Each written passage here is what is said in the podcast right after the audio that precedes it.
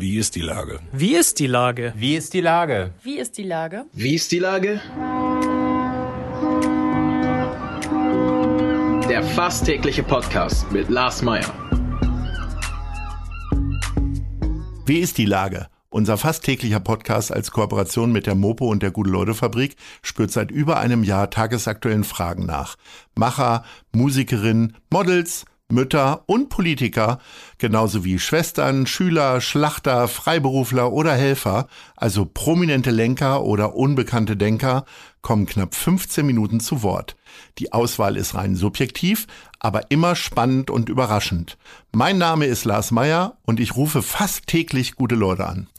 Unser Partner, der das diese Woche möglich macht, sind die Second-Hand-Kaufhäuser von Stielbruch in Wandsbek, Altona und Harburg. Täglich neue Schätze für den kleinen Geldbeutel von Fahrrädern bis Gartenmöbel, von Dekoartikeln bis Elektro. Hier findet jeder einen Schatz und schont somit auch noch die Umwelt. Das war Werbung. Herzlichen Dank. Heute befrage ich den Schauspieler Enrique Fiss. Ahoi, Enrique. Moin, Lars. Hi. Lieber Enrique, du bist immer noch sozusagen der Neue im Großstadtrevier. Was hast du am Tag der Zusage für die Rolle gemacht? Kannst dich da noch dran erinnern? Ja, ich stand in der äh, stand in der Küche bei mir in der Wohnung. Ich habe mit nichts mehr gerechnet. Ne? Das waren was waren das? Das waren sechs oder acht oder über acht Wochen irgendwie nach dem Casting. Dann rechnet man da gar nicht mehr mit und auf einmal klingelte das Telefon. So aus dem Nichts. Und ich weiß noch, dass äh, keine fünf Minuten später stand mein Vater in der Tür, weil wir verabredet waren und irgendwo hinfahren wollten irgendwo sind wir dann hingefahren. Und dann ja. habt ihr euren Plan eingehalten oder habt ihr in der Küche euch erstmal hingesetzt in den Kühlschrank äh, vom Alkohol? Nee wir, haben, nee, wir haben einen drauf gemacht. Wir sind dann, ich weiß nicht mehr, ob wir da überhaupt hinfahren wollten oder ob wir das dann verändert haben. Wir sind auf jeden Fall dann ins Portugiesenviertel und haben da einen drauf gemacht und Tapas gegessen. Ja, das war süß. Wie, Weil, was hast du denn für Erwartungen gehabt? Also, ich sag mal, Großstadtrevier ist ja ein Riesending, auch für jeden Schauspieler. Ja. Kommerz hin oder Vorabend her. Ja. Äh, das ist ja einfach eine ganz tolle Sache. Und gerade in der heutigen Zeit freut sich jeder Künstler, äh, wenn er mal ein bisschen planen kann. Und äh, das, eine Rolle im Großstadtrevier bringt einem ja zum Planen, muss man ja mal sagen. Ne? Mhm. Also, es bringt einen zumindest dazu, dass man weiß, der Kühlschrank ist voll. So. Ja, es stellt also für noch mehr, es stellt für mich noch mehr auf den Kopf. Also ich war eigentlich gerade dabei, äh, freischaffender Schauspieler irgendwie im Theaterbusiness zu sein und dachte so, ich werde ihn, genau wie meine Freundin, wir dachten irgendwie, wir werden das nächste Jahr äh, hin und her tingeln. Wir hatten damals noch ein sehr kleines Kind, jetzt mittlerweile ist er auch schon dreieinhalb. Äh, und auf einmal weiß man so, ey, wir können einen Kita-Platz nehmen in Hamburg. Wir werden einfach, oder ich werde auf jeden Fall viel in Hamburg sein. Wie toll. Also so, das stellt so ganze Lebensplanung, hat das umgestellt. Und ich, es war so, die Welt, die Großstadtrevier Welt war im vielfachen Sinne neu für mich. Also sowohl das Drehen als auch die Polizeiarbeit, als auch Serie. Also da kam ganz, ganz viel Neues und in ein Team, das teilweise schon seit Jahrzehnten besteht, die ganz großartig mit ganz viel Leidenschaft daran arbeiten. Ich hatte eigentlich keine Erwartungen. Ich hatte so ein paar Befürchtung oder dachte so, oh, nicht, dass ich da jetzt in so eine Serie komme und dann, weiß nicht, dann macht man irgendwie die Szene und die macht man irgendwie Einstellung A, Einstellung B, fertig, nächste Szene. Und da wurde ich aber ja, mega überrascht und mit was für einem Herzblut diese Serie erarbeitet wird und wie sich da alle, dieses ganze Team da reinschmeißt, ist großartig. Ja. Wie, wie, groß ist denn im positiven Sinne der Schatten von Jan Fedder noch so bei der täglichen Arbeit? Oder hat das mit deiner Arbeit erstmal gar nichts zu tun, obwohl du ja quasi jetzt ein Team mit Maria Ketikidu bildest? Ja, also, im, im, also an allererster Stelle steht, das, steht glaube ich, dass ich den wahnsinnig gerne kennengelernt hätte. Ich ähm, glaube einfach, das muss ein wahnsinnig großartiger Mensch gewesen sein. Also sowohl, ich meine, als er gestorben ist, das war in Hamburg wie ein Staatsbegräbnis. Ja. Und nicht nur nach außen hin, sondern auch nach innen, also auch nach innen innerhalb des Teams. Die Ehrfurcht ist da, also Ehrf nee, Ehrfurcht ist das falsche Wort, aber es wird ganz liebevoll über Janni gesprochen. Es wird irgendwie, es gibt noch den, im Studio noch den, die Umkleidekabine, die er hatte oder den, sein, sein, seine Garderobe, die ist immer noch im Originalzustand, da geht niemand rein, da verändert niemand was dran es gibt ja auch inhaltlich, wird äh, Dirk Mattis ja auch immer wieder thematisiert in der Serie, was ich einen ganz schönen, äh, was, was ich finde es immer ein schöner Einfälle und ich glaube auch die Zuschauerinnen und Zuschauer sind dankbar darüber, weil der Mensch war einfach groß. So, das kann man auf jeden Fall sagen. Du hast ja wirklich eine ganz tolle Theaterkarriere schon hinter dir. Ne? Bist zwar noch einigermaßen jung, sage ich mal, äh, mit meinen über 50 kann ich ja so sagen. Ja. Ähm, hast am Max-Reinhardt-Seminar wirklich eine, eine sehr, sehr anerkannte, anerkannte Schauspielausbildung gemacht. Und ja. äh, bist jetzt in einer Serie drin. Äh, was ist denn das für ein Gefühl eigentlich? Ich sag mal, so ein, äh, diesen Prozess der Schauspielausbildung, die ja sehr theaterbezogen ist, äh, mhm. formt dich ja vor allen Dingen für das Schwierigste, was ein Schauspieler machen kann, nämlich äh, Bühnenarbeit, oder? Ja, oder scheitern. ist Serie scheitern. auch eine tolle Herausforderung? ich finde ja, äh, ich finde, ja, also, äh, das auf jeden Fall. Ich ja. finde ja, dass ich beim Proben und auf der Bühne permanent am Scheitern bin. Ich laufe ja permanent in eine Richtung und merke irgendwann, okay, die Richtung ist die falsche, lass mal nochmal neu probieren. Und die Arbeit ist natürlich vor der Kamera eine ganz andere. Also da versucht man natürlich möglichst schnell den Weg zu finden, der funktioniert und nicht, sage ich mal, auszuklammern, was nicht funktioniert, sondern viel direkter und viel mehr, so viel Platz zum Scheitern ist da nicht, ne? zum Danebengreifen. Und das ist im Theater schon anders oder, oder ist so meine ist so meine Herangehensweise an die Arbeit. Ich habe irgendwie, ich finde irgendwie das Ausprobieren im Theater wichtig, das ja. Und das ist im Film ein bisschen anders und trotzdem gibt es so eine mega dolle Gemeinsamkeit, die ich dann so entdecke. Ich war ja nach dem Studium, war ich zwei Jahre fix in einem Ensemble an einem Theater, an einem kleinen Theater in Erlangen, das, in dem ich ganz tolle Arbeiten gemacht habe.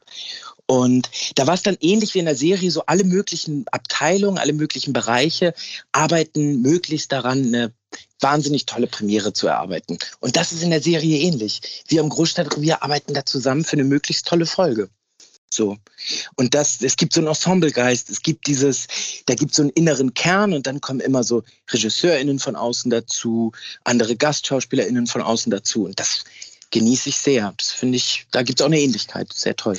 Jetzt hast du in diesem Jahr auch noch Pfefferkörner gedreht. Das ist ja quasi mit dem Großstadtrevier zusammen eigentlich der Hamburg-Jackpot, den man so ja. im, äh, im Fernsehen erreichen ja. kann, oder? Ja, ey, Pfefferkörner war auch großartig. Das, waren, das war nur ein kurzer, kurzes Ding. Das waren vier Drehtage mit einem Brett von Kollegen, Arnel Tachi, mit einer tollen Regisseurin, Andrea Katzenberger. Das hat ganz viel Freude gemacht, da mal so kurz reinzuspringen, kurz den Gangster zu spielen und nicht den Polizisten. Ja, war, war toll großen Spaß gehabt. Wie viel, ähm, wie viel Rollenideen stecken denn von dir in deiner Rolle beim Großstadtrevier? Also ich sag mal, Dirk Mattis äh, beziehungsweise Jan Fedder hat den Dirk Mattis ja sehr geprägt und ausgefüllt.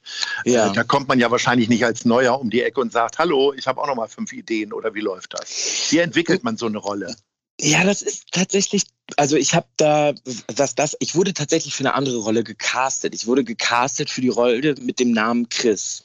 So, mhm. das wusste ich. Und dann habe ich quasi diese Rolle bekommen und das habe ich tatsächlich auch, also natürlich der Pro Produktion, der Redaktion, aber auch Thorsten Wacker, dem Regisseur, der auch beim Casting dabei war, mit dem ich gerade auch wieder arbeite, mit dem ich auch oder mit dem wir auch meine Einführungsfolge gemacht haben, meine und äh, Thorsten Münchus der hat dafür gesorgt zu sagen, ey, lass uns doch die Rolle, also lass uns doch da was kreieren, was vielleicht näher an den Ricke ist. Lass uns den Halbspanier machen, den er auch mitbringt. Lass uns, dann hatte ich, dann der Kostümbildner Frank Seifried rief mich an, du, weißt du schon was? Es geht ja irgendwie in zehn Tagen los und ich so, nee, ich weiß auch noch nichts. Und dann sind wir zusammen shoppen gegangen. So. Und dann haben wir da, waren wir zusammen im Second-Hand-Laden und haben da Sachen gefunden und haben das dann einfach mal behauptet. So, das ist jetzt Nils Sanchez. Und dann fügt sich das so eins zum nächsten zusammen. So. Und ich würde sagen, da ist viel Eigenanteil von mir drin. Da, ähm, der, der, ich finde den Nils irgendwie schon auch ganz kernig und ganz sympathisch.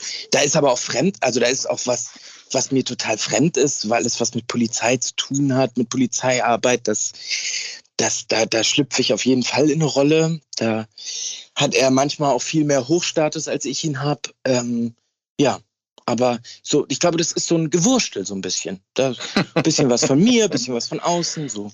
Ja. ja. Die Schauspielerei, gerade in jungen Jahren, hat ja einen kleinen Bruder, äh, der viele Schauspielerinnen und Schauspieler nährt. Das ist die Gastronomie. Ja. Das war in deinen Jahren ja auch. Schön, so. wie du das sagst. Bist du, sagst. Bist du, bist ja. du froh, dass du quasi deine, diese Riesenrolle jetzt bekommen hast, bevor die die Krise auch in der Gastronomie so ausgebrochen ist? naja, also was darüber bin ich absolut froh. Da habe ich eine, eine, ganz tolle Stellung. Dafür kann ich nur dankbar sein, dass ich in dieser ganzen Pandemiezeit ein, in diesem Beruf des, in dieser Kreativbranche als Schauspieler irgendwie mir meinen Job sicher habe, ich arbeiten kann. Da kenne ich tausende Kolleginnen und Kollegen, denen es, na tausende nicht, aber kenne ich einen Haufen Kolleginnen und Kollegen, denen es echt anders erging. Ja. Und da bin ich auf jeden Fall dankbar. Wenn du die Gastro so ansprichst, das, das ist mein zweites Herz. Ne? Das habe ich vor dem Schauspielstudium gemacht. Ich komme aus einer Gastronomiefamilie. Mein, mein Opa hatte damals die so erste, der ist nach Deutschland gekommen und hat Lokale aufgemacht. Also nachdem er irgendwie Friseur mhm. gelernt hat, Lokale aufgemacht im Portugiesenviertel und mein Vater ist selber Gastronom gewesen und ich liebe das. Ne? Ich habe bald Drehpause und ich suche mir eine Bar in der ich arbeiten kann. So, ganz klar. Ah, okay, das heißt, du ja. dieser Herzensangelegenheit weiter ich, nach. Ich mache das, das ist, ja, ich mache das weiter. Ich habe bald drei, vier Monate drehfrei, wo wir eine Drehpause machen. Da werde ich mir eine, eine Kneipe suchen, eine Bar, mal gucken. So bin ich so, das ist jetzt so mein neuer Plan. Ich sage, ey, das ist, da, da, da zerre ich irgendwie auch ganz viel raus. Da denke ich auch so, ey, da kommen Leute in die Bar, ins Restaurant und ich bin dafür da, ey, lass mal einen schönen Abend haben. Genau wie ähnlich wie wenn ich auf der Bühne stehe. Lass mal einen schönen Abend haben, liebes Publikum, so. Da sehe ich sehr viel Ähnlichkeiten auf jeden Fall. Und ich glaube, du musst dir keine drauf. lange mehr suchen. Nach diesem Gespräch werden sich unzählige Bars und Kneipen ja, bei dir melden. Meldet euch. Ja, meldet ja. euch. geil. Genau. Ähm, mein Lieber, äh, du, jetzt ist es ja so, äh, gegen Ende unseres Gesprächs kommt immer die Top 3 ja. und äh, unsere Rubrik. Und wir haben uns überlegt, du könntest uns mal sagen, welches deine drei Lieblingstheater sind. Ich weiß, das ist immer ah. schwierig, weil man vielleicht ja. auch Sorge hat, äh, dann nicht mehr genommen zu werden, wenn man jetzt nicht äh, alle wichtigen Jeweils. Theater nennt. Ja. Aber geh mir jetzt einfach nur mal nach aus dem Bauch heraus. Was wäre denn Platz drei bei dir? In Hamburg. Es geht um Theater in Hamburg. Also ich würde, glaube ich, so ein bisschen hm, ins Blaue hineinsprechen, weil ich noch gar nicht weiß, was die genau machen. Aber ich bin super gespannt auf das neue junge Schauspielhaus. Im, äh, in Barmbek, da in der Nähe von der Saarlandstraße, haben die ein neues mhm. Gebäude gekriegt und machen da neue Kinder- und Jugendtheater, eigenen Raum, direkt daneben die Hochschule für Musik und Theater. Gastronomie setzen sie da rein, hoffentlich gute Partys so. Und das finde ich eine geile Arbeit und da freue ich mich drauf, auf die Stücke, die da laufen und da ein bisschen gucken. Sehr schön. Was ist Platz zwei? Ja, Platz zwei, ja, Platz zwei wäre dann wahrscheinlich das Theater, wo ich angefangen habe, das Ernst-Deutsch-Theater. So. Da habe ich angefangen, Theater zu spielen. Größte Privattheater Deutschlands finde ich irgendwie abgefahren, immer noch in familiärer Hand. Ähm, natürlich haben die ein großes Abonnenten Publikum, aber trotzdem, die machen, die machen genauso Jugendarbeit, die gehen genauso nach vorne, die probieren aus, finde ich klasse. Ja. Ja, und Platz 1? Ja, alle anderen? Nee.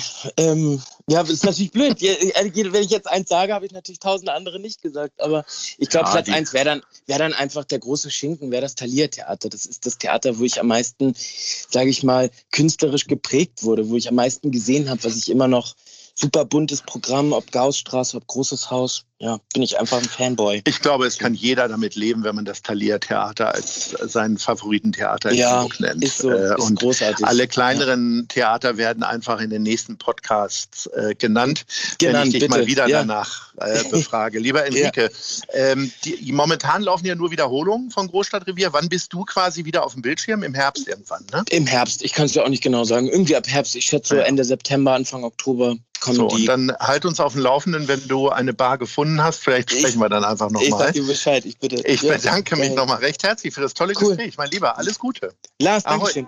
Bis bald. Ahoi. Ciao. Dieser Podcast ist eine Produktion der Gute-Leute-Fabrik und der Hamburger Morgenpost.